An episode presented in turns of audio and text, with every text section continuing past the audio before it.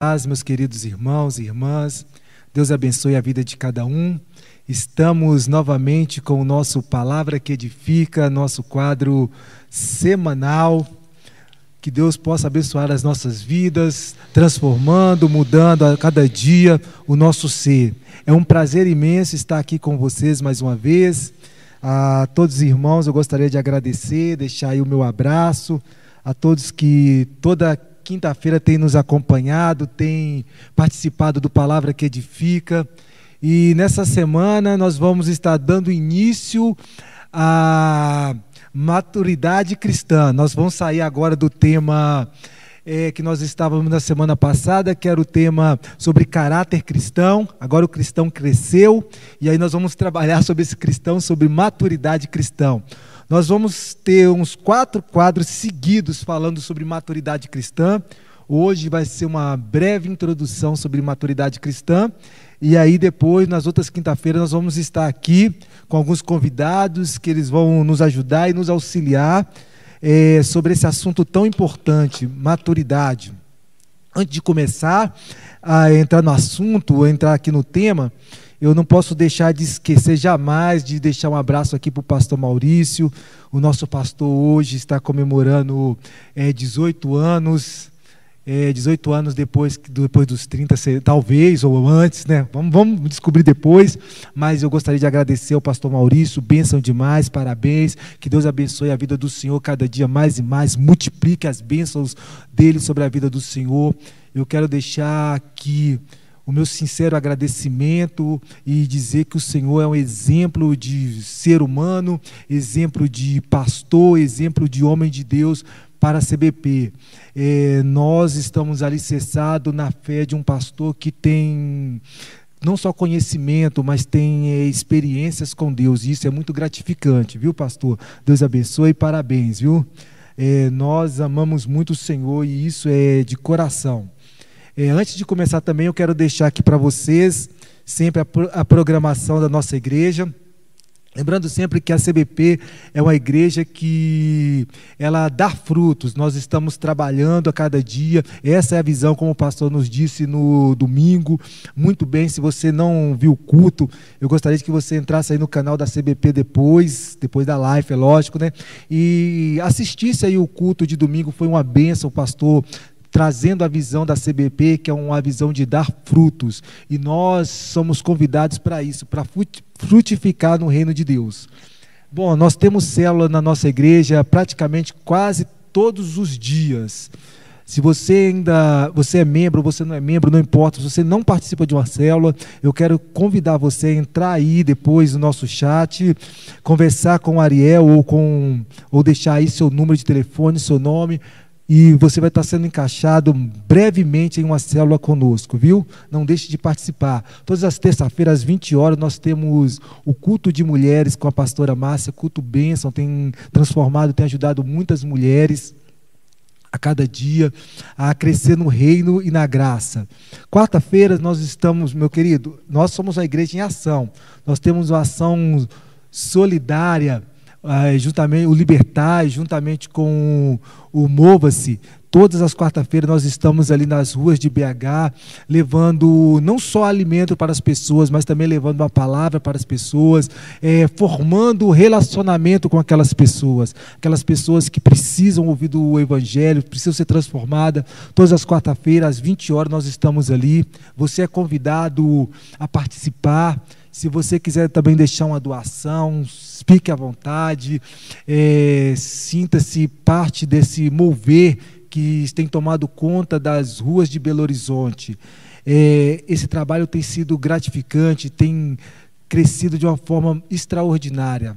Graças a Deus, as pessoas têm se movido e têm sido a cada dia chamadas para sair. Uma igreja que dá fruto, uma igreja que sai, uma igreja que leva o reino para as pessoas que necessitam. Todas as quarta-feiras nós saímos daqui por volta das 19 horas e 30, vamos para o centro de Belo Horizonte, você é nosso convidado, viu? Quarta-feira também às 21 horas no Instagram, eh, nós temos aí com o pastor Gesso e a irmã Maria José o Desafio de Amar 2 para casal, bênção demais, viu? Tem ajudado também casais de maneira poderosa. Você vai, entra no Instagram, compartilha lá, participa, vai ser bênção demais. Quinta-feira você está aqui conosco, né, no Palavra que Edifica. Sexta, The Teens. Sexta-feira agora, The Teens, maravilhoso, às 20 horas. Domingo, às 19 horas, nós temos o culto de celebração, não perca. E nós em breve aí estamos com fazendo planos, né? Em breve, uma escola de missionários da CBP, o Libertar, escola de missionários vai ser bênção demais, viu? Seminário também, nós estamos preparando um seminário CBP. Gente, bênção pura. Pensa numa coisa que é edificante, é o que nós estamos trabalhando para cada dia para o reino de Deus se expandir, porque a CBP, como eu já disse para vocês, é uma igreja que dá frutos. Amém? Então vamos entrar aqui nessa noite no tema, né? Nós vamos estar falando sobre maturidade cristã. Maturidade. Nós pegamos o gancho do caráter cristão, o caráter do homem, da mulher, o caráter ministerial, nós trabalhamos nas últimas lives. Você que ainda não viu, passa lá, acompanha, muita bênção. Muitas pessoas passaram por aqui é, fazendo junto comigo a entrevista, muito benção mesmo. E essa semana vamos falar o seguinte: vamos crescer um pouquinho né, na maturidade cristã. Nós vamos trabalhar o tema chamado maturidade cristã. Eu falei com vocês que vocês pudessem ler o livro de. A, a epístola que Paulo escreve a Timóteo, então nós vamos trabalhar um pouquinho sobre ela.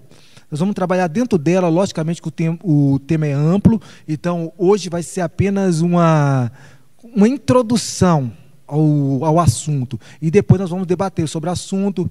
É, nós também vamos estar aqui na live, na, não sei se vai, ser, se vai dar para ser nessa próxima ou na outra, com o líder do, do Mova-se, o Célio, bênção demais, o pastor D'Artagnan também, bênção demais, vai estar aqui discutindo conosco sobre maturidade, não perca.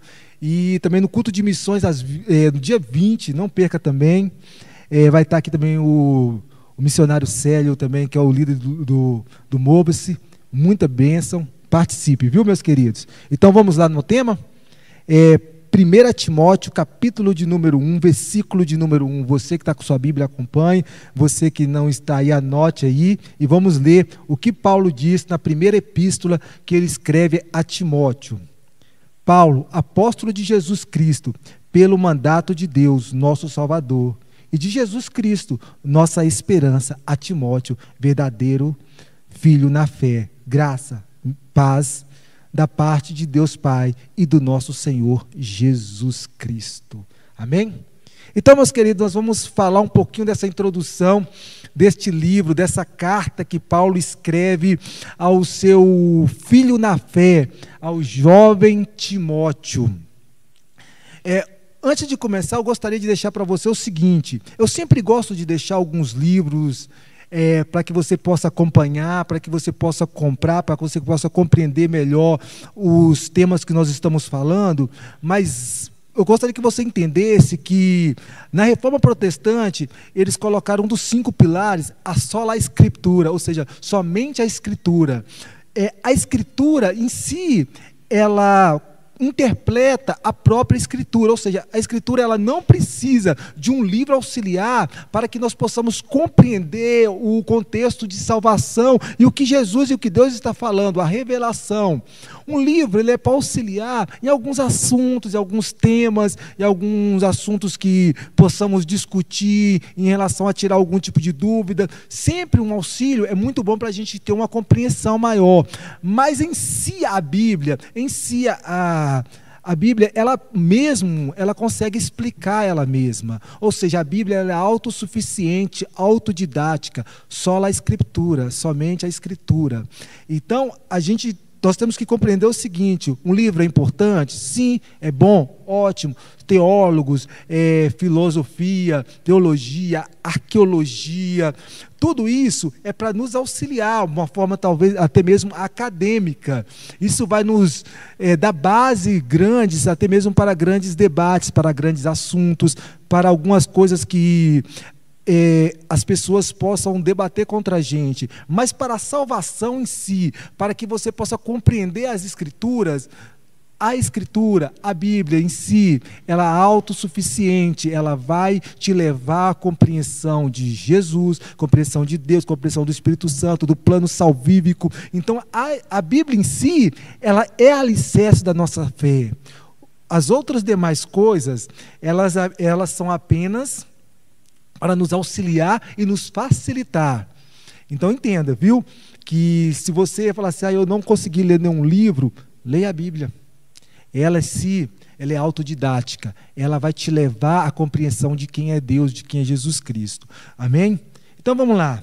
Geralmente, meus queridos, essa epístola que Paulo escreve a Timóteo, ela foi chamada, muito depois, já na reforma protestante, ela foi chamada de carta pastoral. Assim como o primeiro, primeiro e segundo Timóteo, e assim como Tito, é dado carta pastoral. Por que carta pastoral? Porque é a carta direcionada a um pastor. Só que nós vamos ver que a, a epístola que, que, Paulo escreve a Timóteo, também a Tito, ela é, vai muito além do que uma simples carta que é direcionada a uma única pessoa. Ela sim é direcionada à pessoa de Timóteo, porém ela é para ser lida para a igreja também. Ou seja, ela é uma carta que vai direcionar é, as, a conduta não só do pastor, mas também a conduta dos membros da igreja. Então, por mais que ela seja uma carta endereçada a uma pessoa, uma carta pastoral, ela também é uma carta que é direcionada para a igreja, ou seja, ela vai ajudar a edificar toda a igreja. É importante nós entendermos que, por muito tempo, é, a partir de mais ou menos ou, uns 200 anos, quando 200 anos atrás, quando a teologia passou a ser uma teologia liberal, ou seja, as pessoas passaram a criticar a teologia ou ter vários críticos teológicos, eles começaram a colocar em xeque, ou seja, colocar em dúvida se realmente foi Paulo que escreveu a Timóteo se realmente essa epístola de Paulo, essa carta pastoral de Paulo a Timóteo, se de fato foi Paulo que escrever a Timóteo. Por que essas dúvidas? Essas dúvidas e esses questionamentos se deram no seguinte contexto. Primeiro, eles a segunda a primeira argumentação deles é que o estilo teológico da carta é, da, da epístola de Timóteo ela não é parecida com as demais cartas de Paulo. Elas não parecem com, por exemplo, a carta de Éfeso, de Efésios, a carta de é, Tessalonicenses, então de Gálatas. Então, a, o estilo teológico era diferente. Então, eles questionaram a questão do estilo teológico. E depois veio uma grande outra argumentação dele é que Paulo retrata e fala na carta de Timóteo sobre a organização eclesiástica, ou seja, toda a organização da igreja, é, diácono, presbítero. Então, como e isso, essa organização da igreja pela história, ela veio demonstrando que ela surgiu somente no final do século, do primeiro século, ou seja, por volta do ano 80, 90, e nesse período Paulo já havia morrido. Então ele surge em essa argumentação dizendo que não faz um sentido que seja Paulo que escreveu essa carta, mas poderia ser alguém, um paulino, alguém que faz um escrito e coloca o nome de Paulo, alguém que conhecia Paulo, ou um discípulo de Paulo que colocava, que colocou o nome de Paulo para que tivesse um peso para a igreja aceitar a epístola de Timóteo. Compreenderam? Porém, entretanto, essa argumentação ela é uma argumentação fraca e falha. É, essa argumentação não é uma argumentação que é aceita pela igreja primitiva, não é aceita pela igreja histórica, não é aceita pela igreja protestante, não é aceita pela igreja católica. Por quê? Primeiro, que nós vamos debater aqui em relação ao estilo. Bom, o estilo que Paulo escreve é, a Timóteo, ele é o mesmo estilo que ele escreve a Tito. Como eu falei para vocês, é uma carta direcionada a um pastor. Então, se o assunto é diferente, logicamente que ele vai escrever de uma forma diferente, ou seja, ele está tratando de outro assunto, não o assunto que ele escreveu para Coríntios, não foi o assunto que ele escreveu para Gálatas, foi um assunto direcionado a um pastor e para a sua igreja. Então ele teve que usar um outro estilo. E segundo também, que Paulo já estava um homem mais, é, como posso dizer, já mais maduro na fé. Então Paulo já tinha mais uma, uma forma de porque o pensamento humano, e também um pensamento de Paulo, é um pensamento que a cada vez que você vai vivendo mais, assim como eu, assim como você, cada ano que vai passando, nós vamos ficando, como posso dizer para você, é, um pouco mais refinado no nosso pensar e no nosso ser. É, vou dar um exemplo para vocês é, de Salomão. Os três escritos de Salomão, Provérbios, ele escreve sobre a sua sabedoria na sua mocidade. Aí ele vai escrever cantares ali na sua, no seu fruto da sua, talvez no, no, máximo da sua idade, na sua a idade mais é, fervorosa, e depois ele escreve na sua idade mais avançada, mais velho, mais pensativo, mais refinado no seu pensar, ele escreve Eclesiastes. Vemos que são o mesmo autor, porém três estilos totalmente diferentes. Então, é uma argumentação que foi reprovada. A segunda argumentação reprovada também foi justamente dizer que a igreja ela foi organizada a partir do, do final ao início do, do segundo século. Lembrando sempre, meus queridos, que a igreja é cristã, a igreja, é, o cristianismo, ou o caminho, como era chamado naquele período, ele vem de uma organização das igrejas ou das sinagogas judaicas. Lembrando que o cristianismo ele surge é, dentro do judaísmo, não é uma parte do cristianismo e judaísmo são duas coisas diferentes, porém o, judaí, o cristianismo nasce dentro do judaísmo.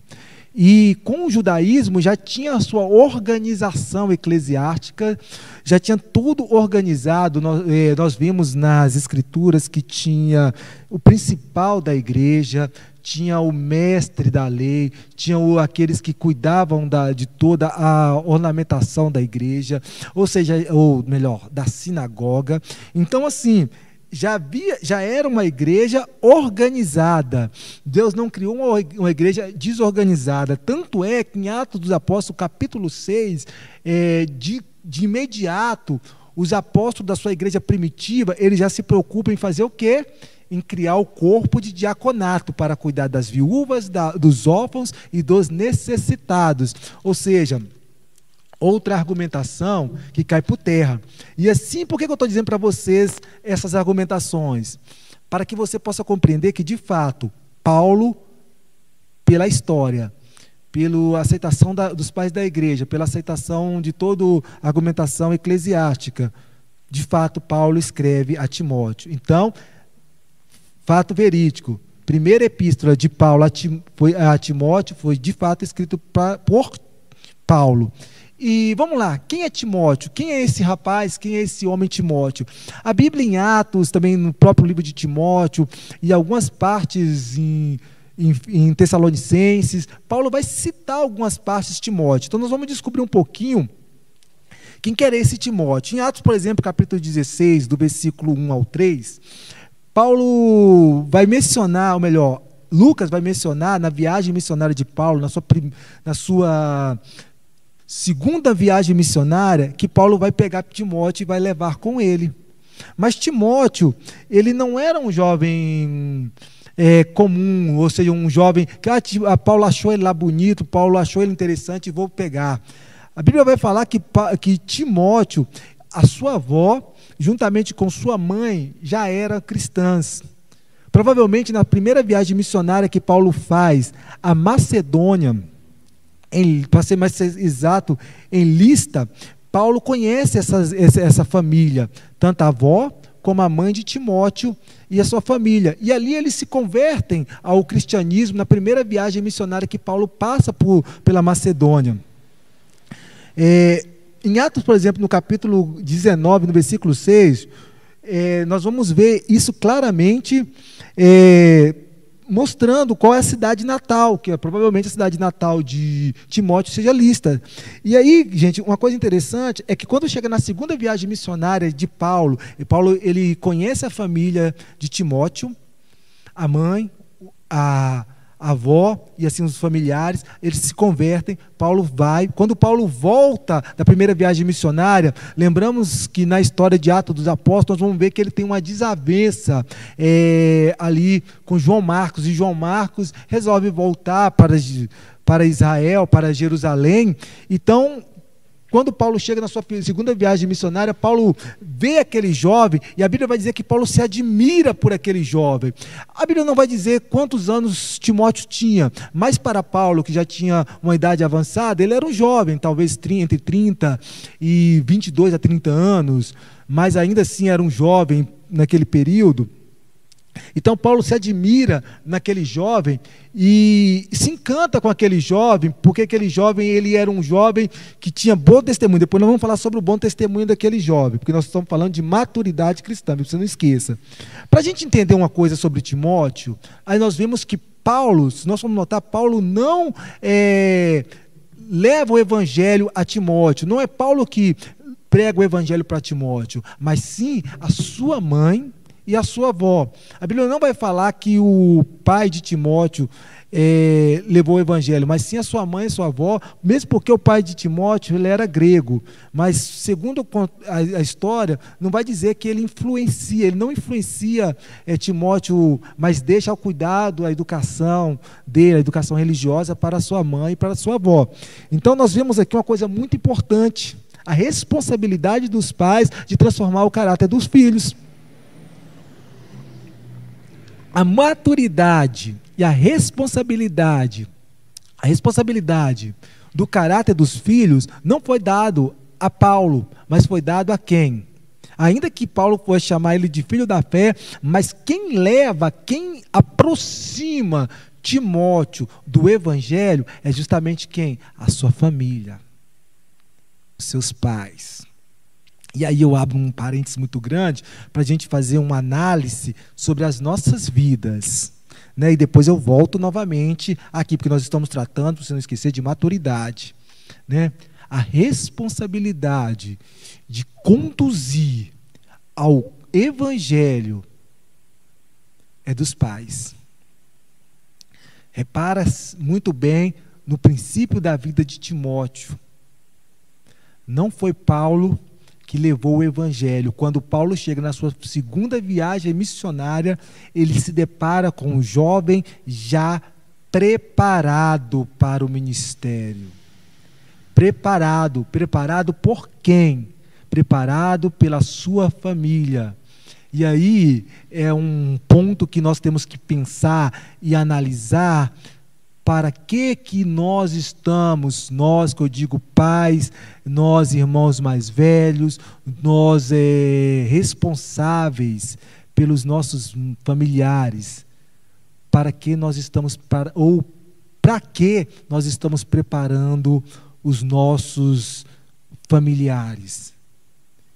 Nós estamos de fato preparando eles para o ministério, eles estão prontos. Se hoje chegar e dizer preciso de você no ministério, alguém que nos foi dado o cuidado, ele está pronto?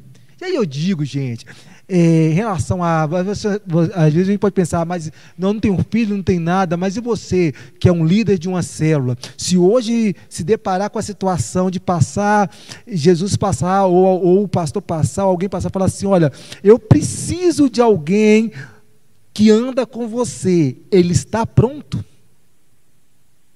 Ele está preparado, ele já está pronto para o ministério. Você está gerando pessoas prontas para o ministério, estão prontos para o ministério? E é esse o grande questionamento que nós estamos fazendo. As pessoas que estão andando em nossa volta estão prontas para o ministério? Nós vimos a responsabilidade aqui da, da maturidade da mãe e da avó você vê a maturidade da mãe e da avó de Timóteo, após a conversão de ambas, elas preparam Timóteo para o ministério. Elas amadurecem e geram o quê? Por isso que o tema do nossa, da nossa igreja, a visão da nossa igreja é o quê? Dar frutos. Olha para vocês verem, elas se convertem. Prestem atenção, gente, isso é muito importante. Elas se convertem. E de repente essas mulheres estão prontas para preparar um jovem para o ministério. E aí eu repito a pergunta para nós, para você poder frisar na sua vida: quem anda com você está preparado para o ministério? Eu estou maduro o suficiente para gerar outro ou outra pessoa madura o suficiente? Deixa esse questionamento e sigo novamente com Paulo e Timóteo. Bom, vamos lá. Então, gente, Nessa segunda viagem missionária de Paulo, Paulo conhece a Timóteo. Existe também a possibilidade, gente, de Timóteo poder ter substituído a João Marcos, igual eu falei para vocês, mas isso é uma possibilidade, viu? Ele pode sim ter substituído a João Marcos, que deixou o ministério e ele tomou o seu, o seu papel. E ali começa uma das maiores parcerias que nós já vimos na Bíblia. Ali começa uma parceria entre Timóteo e Paulo. E Timóteo vai acompanhar Paulo até o seu último dia de vida. Um, grande, um dos grandes fatos curiosos é que quando Paulo ele chama Timóteo para o ministério, Paulo pede a Timóteo que ele possa ser circuncidado, porque Timóteo ele era filho de mãe judia, pai grego, mas mãe judia. E ele ainda não era circuncidado. Não que Paulo se preocupasse com a questão da lei, da circuncisão. Paulo dizia que a circuncisão, a circuncisão nada é. Ou seja, não tem valor nenhum a circuncisão na carne, se o coração sim tem que ser circuncidado, sua conduta, o seu caráter e a sua vida. Mas Paulo ele rejeitava a circuncisão pelo fato de que os judeus se apegavam na circuncisão e na lei. Isso teve uma grande briga, uma grande polêmica em Gálatas, de, um, de uma forma tão grande que Paulo tem que ir para Jerusalém para discutir com Pedro, João e Tiago, que eram as, as colunas da igreja. Mas então por que, que Paulo pede para que Timóteo seja circuncidado?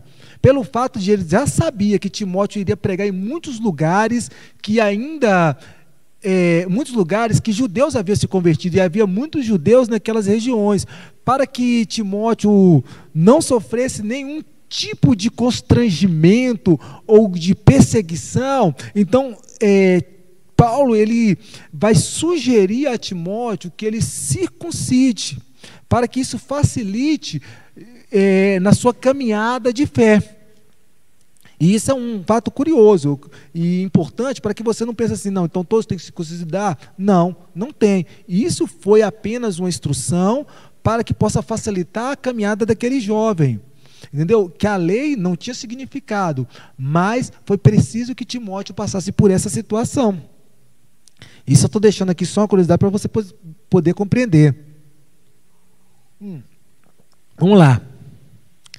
É, provavelmente, então, ele, Timóteo ele não foi o que circuncidado desde criança, né? Por isso, é, esse questionamento que ele precisava ser circuncidado.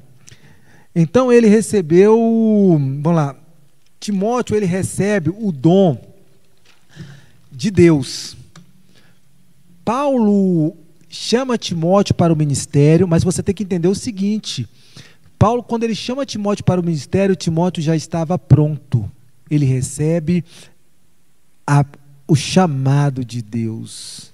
Não é Paulo que chama Timóteo, mas é Deus que chama Timóteo e conduz Paulo para levar Timóteo para o ministério. É, isso é muito importante para que você possa entender que o chamado do, do, do cristão maduro, o chamado do cristão, ele vai ser chamado sempre por Deus, quando ele estiver pronto, quando ele estiver preparado, quando ele estiver maduro o suficiente para, o, para fazer é, para fazer como posso dizer para fazer para ser ministro no reino de Deus para ser mais claro para ser ministro do reino de Deus. Ou seja o cristão ele tem que se preparar para fazer o reino de Deus para fazer algo no reino de Deus. Por que, que isso é importante eu, colocar para você que o cristão ele tem que se preparar? Porque dá aquela impressão, às vezes, o seguinte, meu querido, é que, ah, não, Deus aceita de qualquer jeito. É para Deus é de qualquer jeito. É para Deus mesmo, o que importa é o coração. Mas, na verdade, sim, existem uns fatos, umas circunstâncias de pessoas que não vão ter condição de se preparar. Mas existem outros, outras circunstâncias que nós vamos ter como se preparar. E às vezes as pessoas não se preparam, não é porque ela não tem condição ou não é porque ela, ela não pode, é porque ela se acomoda, é porque ela se sente autossuficiente, ela não quer se preparar para fazer o melhor para o reino e para o próximo. Entenda que toda vez quando você se prepara, você fica mais seguro para fazer melhor para Deus e para o próximo. Você vai fazer algo com maior capacitação. Deus, ele chama as pessoas. Mas nós devemos sempre o quê? Nos preparar para o chamado de Deus. Isso você tem que entender. E agora eu estou chamando a atenção do cristão, de você. Você está se preparando, e aí eu vou deixar essa pergunta: você está se preparando para o chamado do reino de Deus? Você está se preparando ou está apenas acomodado em uma situação? Eu estou bom assim, assim eu vou ficar. Ou você está se preparando para cada dia melhorar diante do reino de Deus? Se preparando a cada dia, se dedicando a cada dia, se fortalecendo a cada dia. Isso nós temos que pensar, porque Timóteo, ele não só se converteu, ele se preparou, e a preparação para o ministério é uma forma de maturidade, é, uma, é um passo inicial para a maturidade. Olha, sou moço, agora eu estou me preparando, estou crescendo para conduzir, para fazer parte do reino de Deus. Entenda isso, a importância da preparação. Meus queridos, vamos lá agora em relação à conduta de Timóteo. Uma coisa muito importante que eu falei para vocês que Timóteo, ele foi chamado por Deus. Paulo o conduz, mas ele é chamado por Deus. Mas como que Paulo, mas por que que Timóteo é chamado por Deus? Primeira coisa, para um cristão maduro, e nós temos que entender isso. A boa, o bom testemunho e a boa reputação. A Bíblia vai dizer que Timóteo, a reputação dele chegava na outra cidade, em Icônia. Entenda que quando Paulo chega em Icônia, na outra cidade, as pessoas falam de Timóteo. Olha, tinha aquele jovem, tem aquele jovem lá, é, lá de lista, aquele jovem Timóteo, ele é um homem de bom caráter, de bom testemunho. O testemunho do cristão maduro não pode ser apenas na sua igreja local, não pode ser apenas no seu convívio social. O testemunho do, de uma pessoa madura, ela não é apenas no seu ambiente seguro, entendeu? O seu testemunho tem que ir além Pessoas maduras, chamadas por Deus, maturidade, ela tem que gerar um bom testemunho, condutas que geram frutos. É, outro detalhe importante, meus queridos, é que nós temos que entender o seguinte: Paulo vai falar sobre isso, sobre essa conduta de Timóteo. Ele vai falar o seguinte: olha só para vocês verem, depois eu chego no assunto.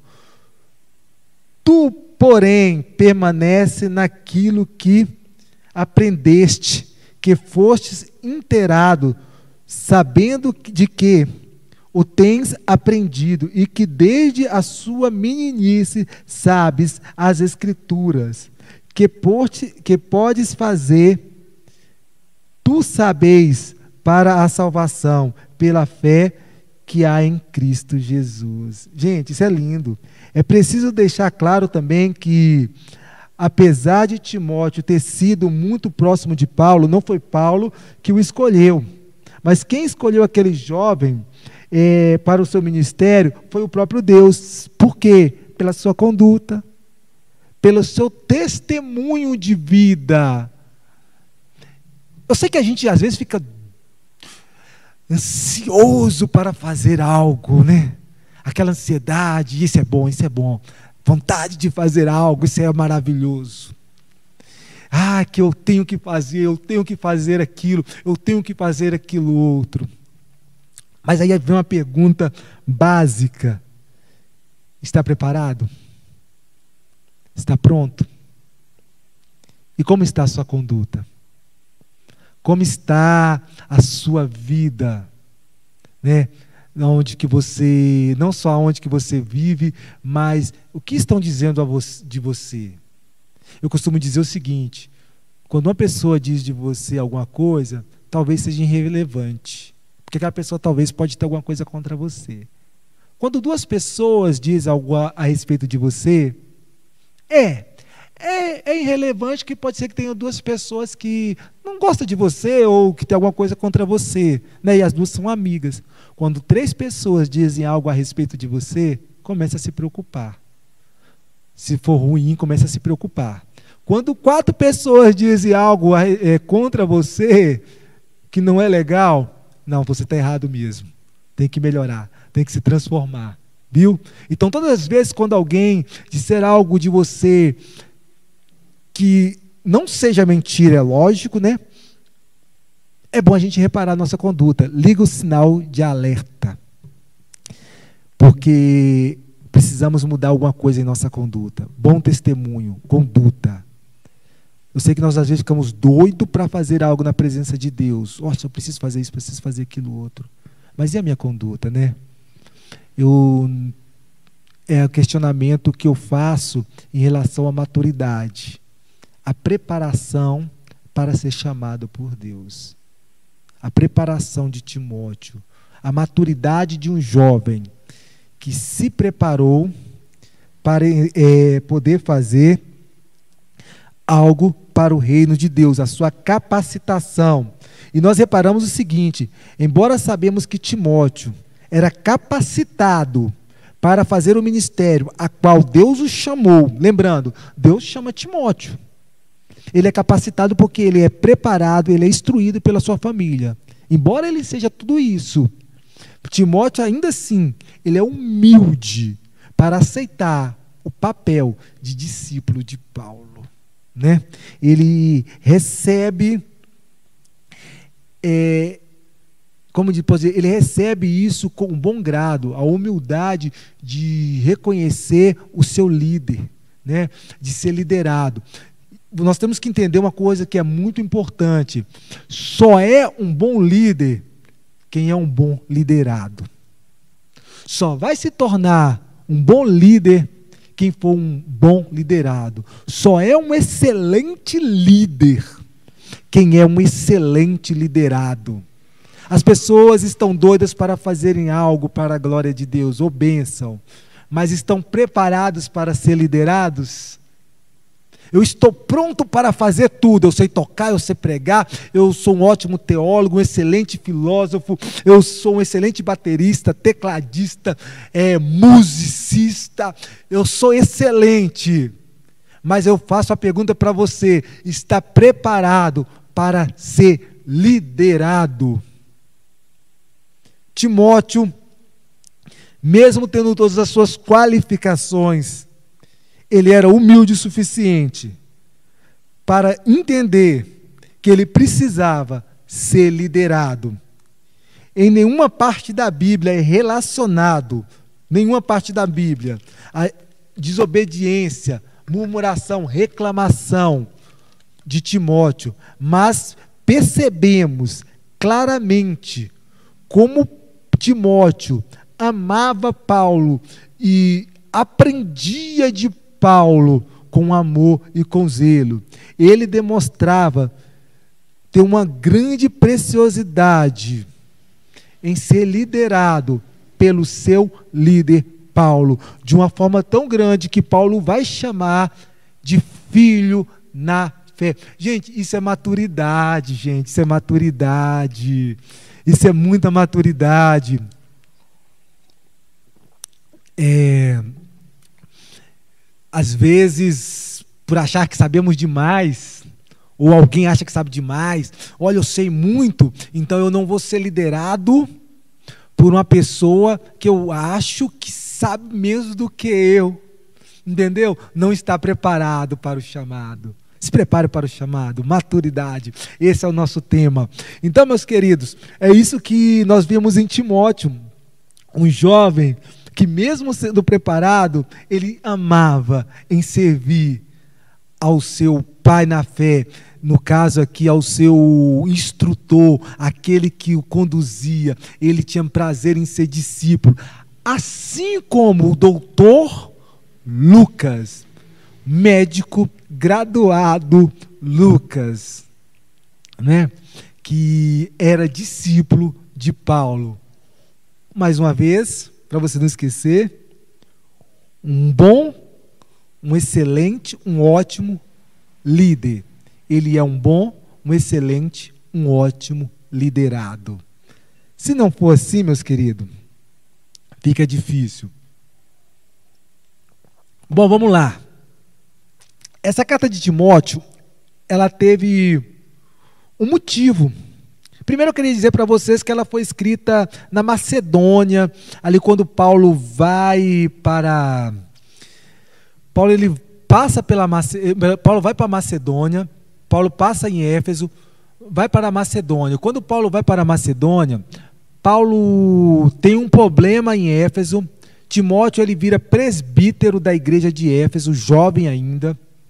Estou colocando a margem aqui entre 22 a 30 anos de idade, já que a Bíblia não relata e a história dá um, muita, muita margem de alguma data, outra, então eu coloco entre 22 e 30, porque aí a gente consegue ter uma noção melhor. Então vamos lá. Paulo passa de Éfeso, vai para a Macedônia, então ele fala com Timóteo o seguinte: Timóteo, fica em Éfeso Seja presbítero em Éfeso. Éfeso tinha um problema em Éfeso, precisava ser resolvido ali em Éfeso. Olha, aí, aí quando Paulo está na Macedônia por volta do ano. É, como Paulo morre por, ano, por, volta do ano 55, então isso foi por volta do ano 62 a 63 depois de Cristo. Paulo fala: Olha, eu vou escrever essa carta, Timóteo, que se por acaso eu demorar, você começa a tratar desse desse assunto na minha ausência. Mas Timóteo, mas Paulo percebe que ele vai demorar, né? Quando ele chega na Macedônia, ele vê que ele vai demorar porque o assunto que ele tinha que tratar na Macedônia era um assunto extremamente também importante. Então ele escreve essa carta para Timóteo, dizendo Timóteo o que Timóteo deveria fazer na igreja. Qual era a conduta, o que, que Timóteo precisava fazer para acabar com alguns problemas que tinha na igreja de Éfeso. É, um dos principais motivos era justamente a falsa doutrina. A falsa doutrina estava entrando dentro da igreja de Éfeso de uma forma que estava disturbando, disturbando o evangelho, assim pregado por Paulo. Falsas heresias, como por exemplo a questão dos judeus que estavam judaizantes, né? os judeus cristãos que ainda aceita, não aceitavam que, que fosse apenas a salvação pela graça, mas que precisavam também observar alguns pontos da lei. E, da, e então havia essa heresia no meio dos povos, e havia outros mais heresias, mas essa era uma das principais heresias que tinha que combater. E nós vamos ver que heresia sempre foi um dos grandes problemas da igreja primitiva na talvez 90 ou todas as cartas de Paulo, Paulo vai estar sempre combatendo algum tipo de heresia, assim como também as, as epístolas de João, assim também como a epístola de Judas, sempre vai estar combatendo algum tipo de heresia dentro da igreja. Então eu quero deixar bem claro para os irmãos aqui o seguinte: é, sim, é, nós devemos sim. É, dizer não para doutrinas que não são bíblicas. Ah, mas é bonitinha. Ah, mas é, é pensamento. Não. O que não é doutrina bíblica é heresia. Esse era o grande questionamento aqui. Era o que não é doutrina bíblica, doutrina bíblia. Conhecereis a verdade, a verdade vos libertará. Por isso que Paulo vai dizer para Timóteo, o bom obreiro, ele tem que manusear bem o que as escrituras, para que ele não caia em falsas doutrinas falsos ensinamentos, ensinamentos que disturbam o evangelho, o cristianismo, aquilo que Deus, é, aquilo que Jesus vai dizer dos fariseus que vocês colocam cargas pesadas, da qual vocês não, não querem mover nem com o dedo midinho, ou seja, vocês colocam obrigações sobre obrigações sobre o povo, o jugo pesado. Jesus vai dizer: olha, o meu fardo, o meu jugo é leve, suave. Ou seja, essas doutrinas é, esses falsos ensinamentos, essas cargas pesadas que a religião coloca sobre vocês, eu vim para tirar, para arrancar de vocês. Pela graça sois salvo. E graça não é, é falta da graça, viu? E não faça da graça uma dez, né?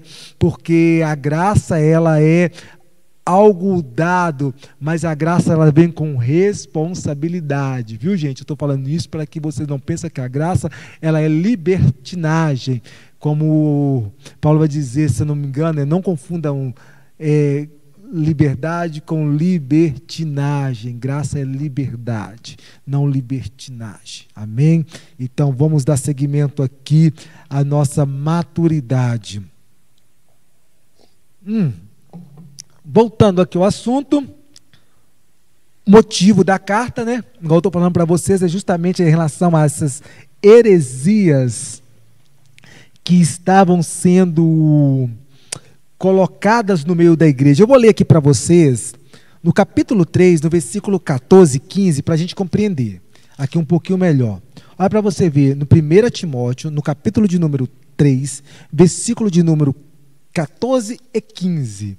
3, 14 e 15. Olha para vocês verem o que, que Paulo escreve e direciona a Timóteo. Escrevo-te estas coisas, esperando ir ver-te em breve, para que, se eu tardar, fique ciente de como se deve compo, com, como se deve proceder na casa de Deus. Como se deve o quê? Proceder na casa de Deus. Opa, então não é de qualquer jeito, não. Olha para você ver que Paulo já dá aquela orientação como se deve proceder na casa de Deus, que é a igreja de Deus vivo. Ah, então a casa de, a casa de Deus não sou eu?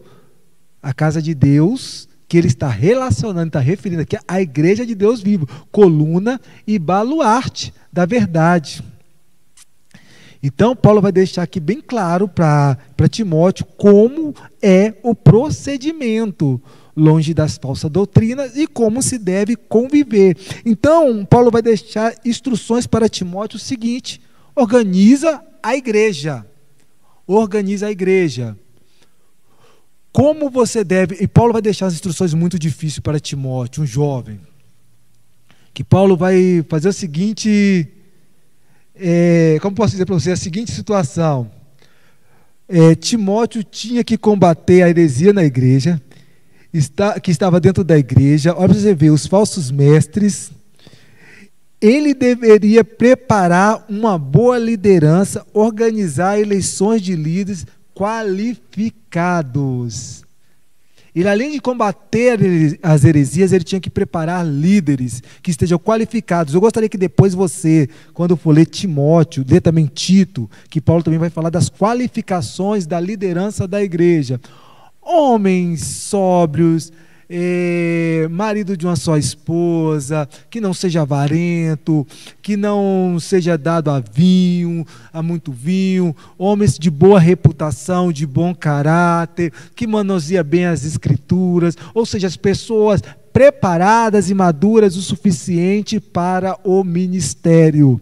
E isso é importante você compreender. Então, havia gente, então há uma qualificação para que nós possamos é, fazer parte daqueles que ministram o Evangelho. Então, não é de qualquer jeito e não é de qualquer forma. Há uma qualificação, há uma responsabilidade muito grande, há um zelo enorme, porque grande é o ministério e grande é a responsabilidade do cristão. Isso é muito importante que possamos entender. Preparar para receber o chamado, ser uma pessoa com maturidade para compreender grande é a responsabilidade. Então Timóteo, ele tinha esse dever de preparar a liderança, de organizar uma liderança, uma eleição da liderança que seja qualificada, combater as heresias. Ele ia ser instruído através da sua carta, da carta que Paulo escreve para ele, como ele deveria é, agir com cada classe da igreja. Ou seja, classe que eu digo assim, com cada membro, classe de membros, de pessoas. Como é que ele vai agir com as viúvas, com os jovens, com as mulheres, com os solteiros, com os idosos, como ele vai agir com, é, com cada pessoa que ali faz parte ali da, do corpo da igreja. Então ele tinha essa tarefa de como ele vai conduzir, como ele vai disciplinar, como ele vai educar, como ele vai ensinar, como ele vai agir de acordo com cada pessoa. Isso é importante para que possamos sim compreender que há disciplina no reino de Deus. Não importa a idade, não importa é, o quando você, quanto que os anos você tem de cristão, quantos anos você tem de ministério, quantos anos você tem de pastor, bispo, presbítero, é, missionário, é, irmão, diácono, não importa há uma disciplina organizacional, há uma disciplina eclesiástica, há uma disciplina doutrinária dentro da igreja. E isso só pode compreender quem é maduro o suficiente. Aí nós vemos. Por que, que muitas pessoas, às vezes, elas não suportam a disciplina de Deus? Porque elas não suportam é, ser admoestrado, ser corrigido, ou ser auxiliado, ajudado a crescer, porque lhe falta ainda aquilo que a Bíblia vai chamar, aquilo que nós estamos estudando, é, maturidade.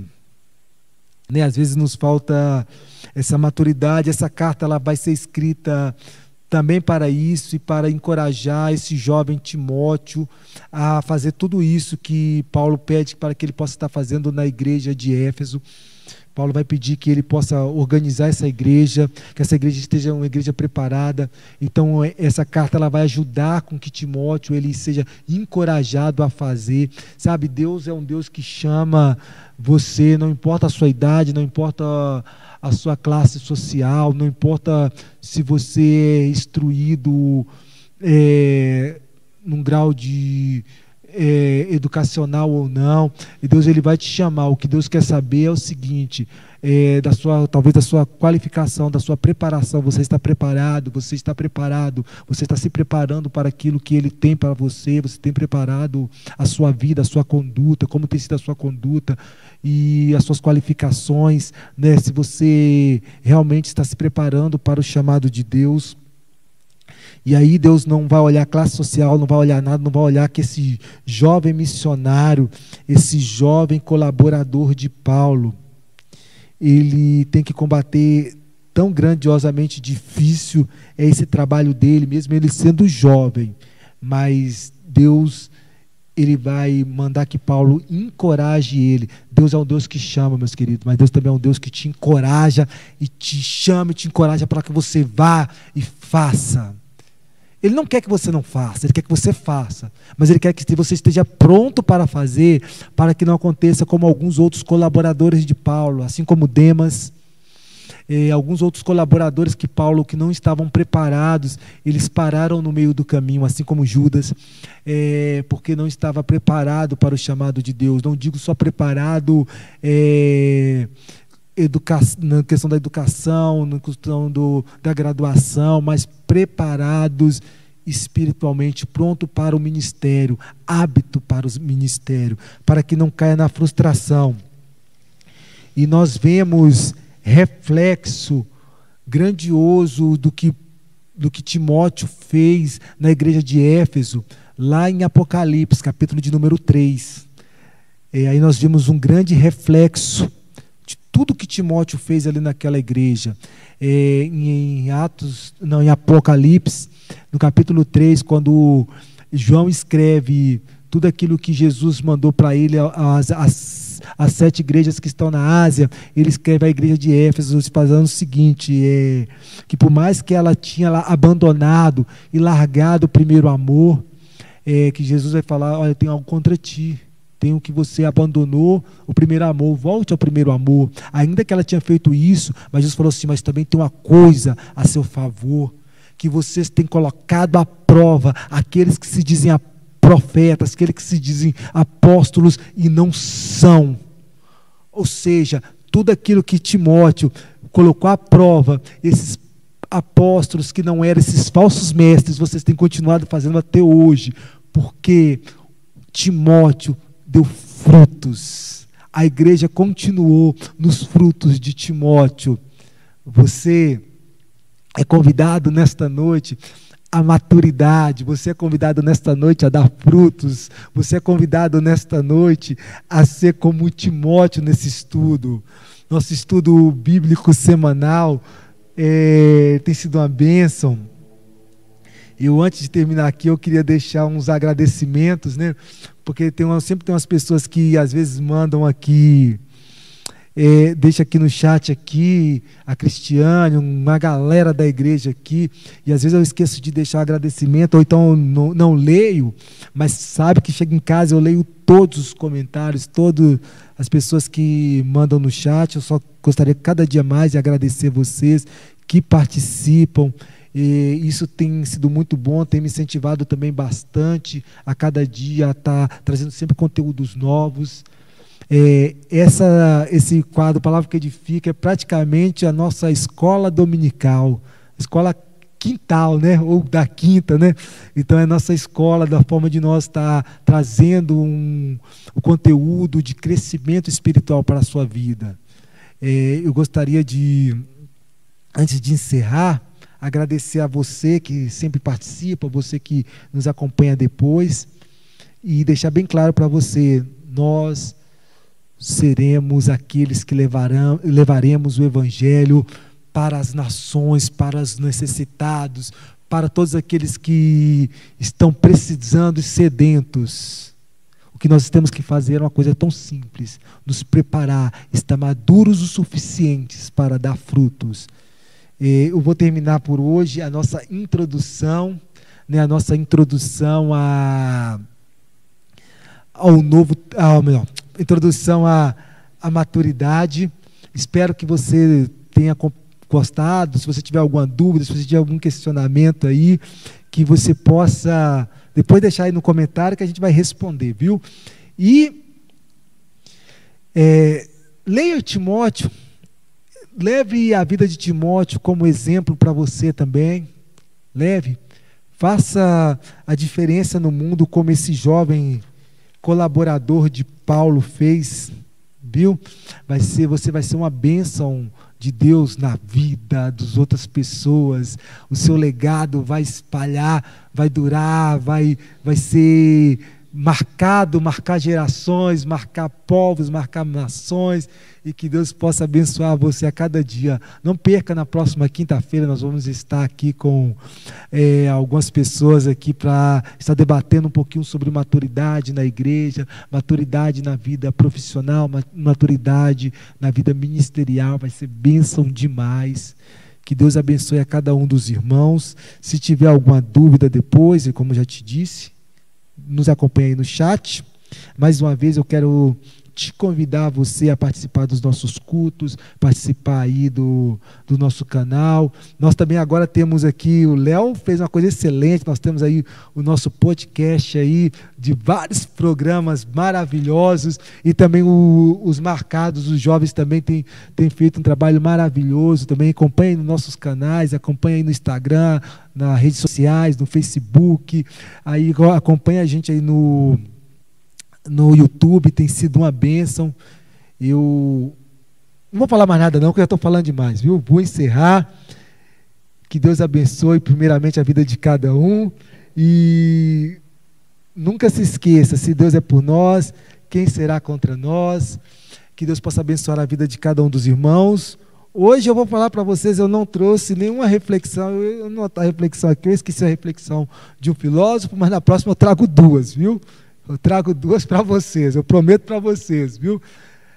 Gente, esse tema de maturidade ele é algo excelente, ele dá um crescimento muito grande em nossas vidas. Por isso é importante você nos acompanhar. Deixe seu like, deixe seu comentário, fique com Deus. Se Deus é por nós, quem será contra nós? Ninguém será. Até a próxima quinta-feira. Deus abençoe. Amém, amém. Boa noite, paz.